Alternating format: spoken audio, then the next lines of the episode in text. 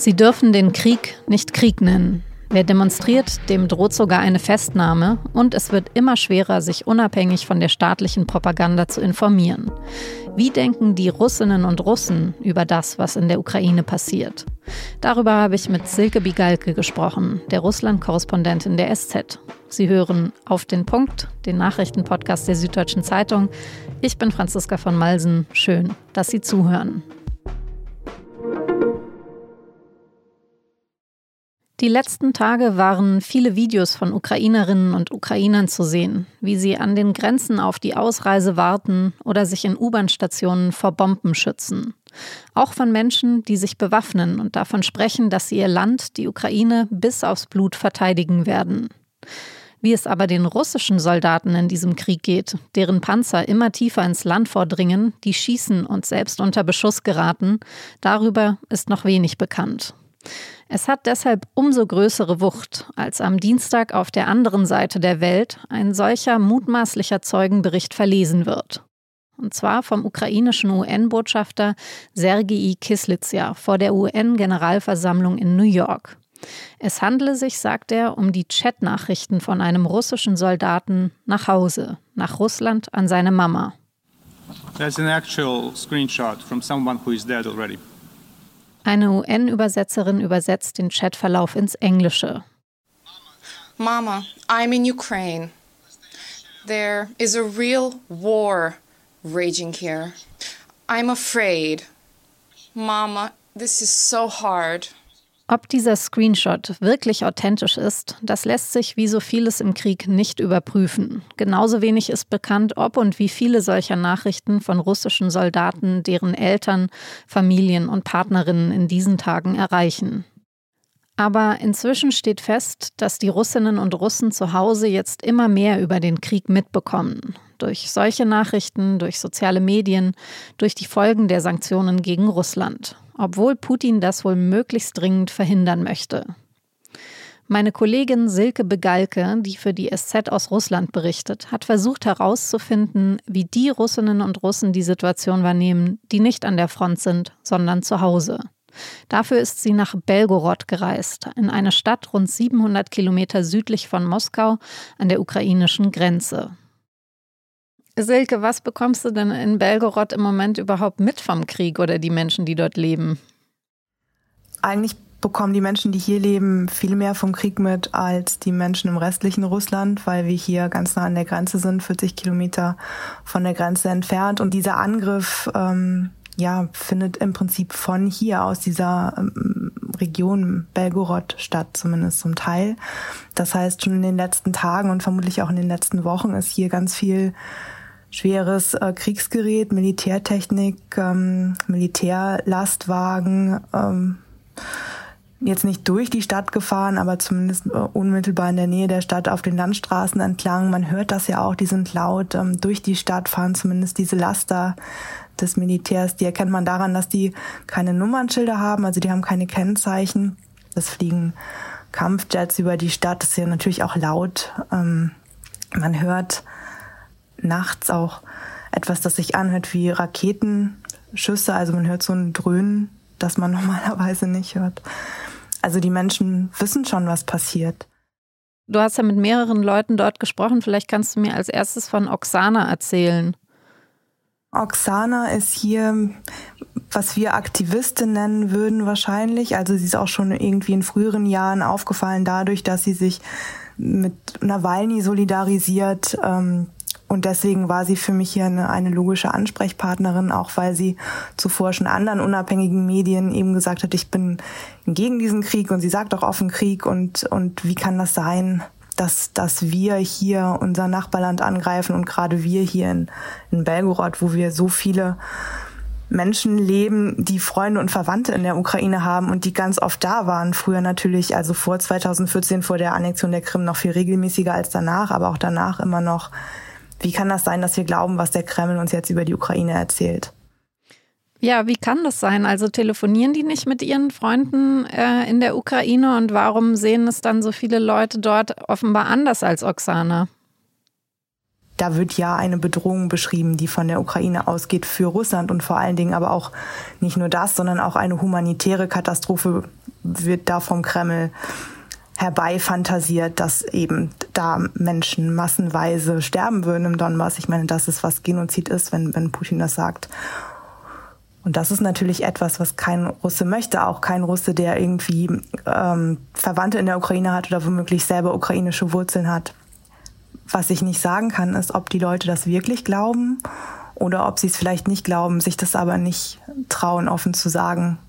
Ich nehme an, es ist ja auch einfacher, jetzt psychologisch einfacher für die Leute, der, der Erzählweise des Kreml zu folgen und sagen, wir bringen da Frieden. Das ist natürlich ein schönerer Gedanke, als zu sagen, wir bringen da Tod und, und Verderben. Wie geht's denn dir als Journalistin dort? Also wenn du da rumläufst und den Leuten kritische Fragen stellst, welchem Risiko unterziehst du dich? Ja, natürlich möchten die Behörden nicht, dass wir darüber berichten. Und natürlich versuchen sie das zu verhindern. Und, und meiner Kollegin, mit der ich hier bin, äh, das ist die Christina Hebel vom Spiegel, der ist es auch passiert, als sie eine ihrer Interviewpartnerin fotografiert hat und, und die sie gefragt haben, was sie denn hier macht und ob sie äh, quasi einen, einen Protestplan. Und jedenfalls äh, bekam sie dann abends einen Anruf, sie solle doch jetzt sofort vorbeikommen. Und dann hat sie sich zum Glück äh, geistesgegenwärtig Zeit rausgeschlagen und gesagt, Moment mal, also ich brauche jetzt mindestens zwei Stunden, um überhaupt zu ihnen zu kommen. Dann hat sie sich einen Anwalt organisiert und der ist mit ihr am nächsten Morgen dorthin gegangen und ist auch alles glimpflich ausgegangen, aber das ist natürlich kein schönes Gefühl, weil ja auch wir nicht wissen, wie, also was hier passiert, äh, dass dieses Land einen offenen großen Krieg losgebrochen hat und was jetzt einige Politiker sagen, das schockiert uns ja auch und wir wissen eigentlich nicht, wie lange wir überhaupt noch in Russland arbeiten können und wie es jetzt weitergeht. Das heißt, all die Dinge, mit denen wir früher umgehen können, es konnten, es gab ja schon früher Repressionen und Einschränkungen unserer Arbeit. Das waren wir aber so ein bisschen gewöhnt und jetzt wissen wir eben selber nicht so genau, wie sich das weiterentwickelt und dann ist es natürlich, ja, besorgniserregend. Es gibt aber trotzdem nach wie vor Möglichkeiten, sich auch unabhängig zu informieren, wenn man in Russland lebt. Was sind es denn für Möglichkeiten? Weil es werden ja immer mehr der letzten unabhängig berichtenden Medien, Plattformen quasi blockiert und abgestellt. Also wie kann man als Russe oder Russin sich noch informieren?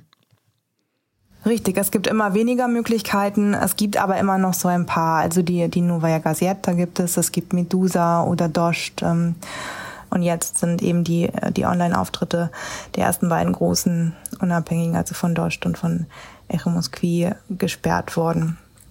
Und das ist natürlich besorgniserregend, vor allen Dingen, weil nebenher äh, Twitter immer wieder blockiert ist und nicht funktioniert und ohne, ohne VPN gar nicht mehr abgerufen werden kann. WhatsApp geht verzögert, ähm, Facebook funktioniert oft nicht. Das heißt, der Austausch auch unter den Menschen wird hier ganz klar blockiert. Das, ja, es wird immer schwieriger, sich unabhängig zu informieren. Jetzt hat ja der Kreml-Kritiker Alexei Nawalny und andere haben die Russinnen und Russen zu Protesten gegen den Krieg aufgerufen. Und ähm, es gibt auch diverse Online-Petitionen und offene Briefe, zum Beispiel der Wissenschaftlerinnen und Wissenschaftler. Ähm, wer, was passiert im Moment an, an Demonstrationen und wie viele Menschen wurden schon festgenommen? Ich habe jetzt die letzten Zahlen nicht mehr angeschaut, aber schon als ich, bevor ich losgefahren bin, also schon letztes Wochenende, lagen die Festnahmen bei über 5000. Das sind natürlich ähm, ja schockierende Zahlen. Also da wird jeder, den sie erwischen können, wird da festgenommen und und und eingeschüchtert, damit die Leute zu Hause bleiben und sich nicht wehren. Und ähm, wir, wir befürchten ja auch, dass da vielleicht noch das Kriegsrecht eingeführt wird ähm, demnächst, ähm, ja, dass der, der Kreml einfach jeden Vorwand nutzen kann, um jeden, der sich hier äh, gegen ihn ausspricht und der Proteste mitmacht oder womöglich sogar zu Protesten aufruft, dem ganz hart bestraft wird, womöglich. Also man will den Leuten Angst machen und, und nicht nur das, also es ist ja nicht unbegründete Angst. Und was meinst du, nehmen die Proteste eher noch zu oder wird Putin mit seinem Unterdrücken erfolgreich sein? Wie groß die Proteste werden, wie viele sich da trauen, ob die Leute eher flüchten jetzt oder ob sie hier bleiben, das ist total schwer zu sagen. Es ist ja die Frage, was diese große schweigende Mehrheit, diese apathische Mehrheit oder abwartende Mehrheit oder eingeschüchterte Mehrheit jetzt macht. Ob da irgendwann die Stimmung kippt, wenn jetzt äh, immer mehr Berichte von immer mehr toten Soldaten nach Hause kommen zum Beispiel. Ähm, aber das ist äh, ganz schwer vorauszusagen. Womöglich werden auch diese gefallenen Soldaten als Helden gefeiert und, und es gibt wieder nur kleinen Widerstand dagegen. Silke, vielen Dank fürs Gespräch und ähm, alles Gute weiterhin und erstmal gute Rückreise nach Moskau. Danke, danke. Wenn Sie noch mehr über die Gedanken der Menschen in Belgorod erfahren möchten, dann empfehle ich Ihnen sehr die Reportage von Silke Bigalke. Ich verlinke sie Ihnen in den Show Notes.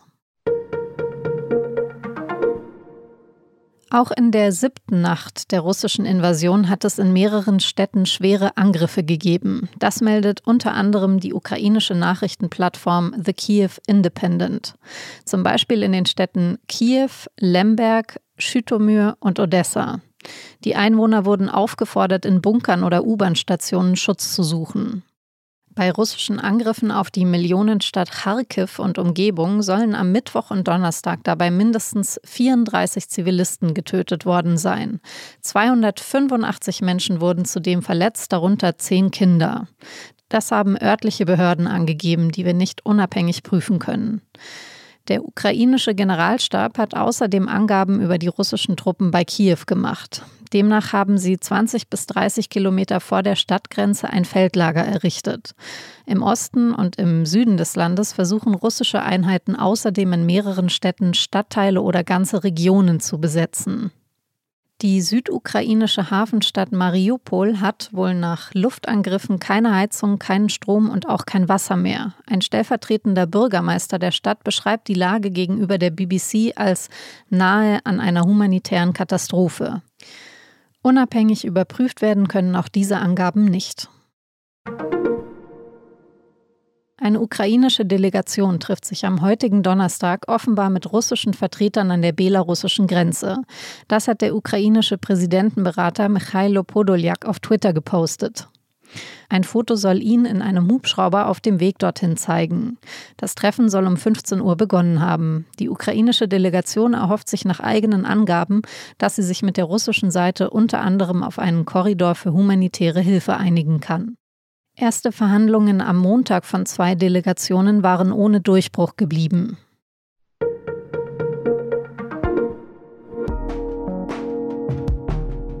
Der ukrainische Präsident Zelensky hat einen Antrag gestellt, dass die Ukraine in die EU aufgenommen werden soll, am liebsten in einem schnellen Sonderverfahren.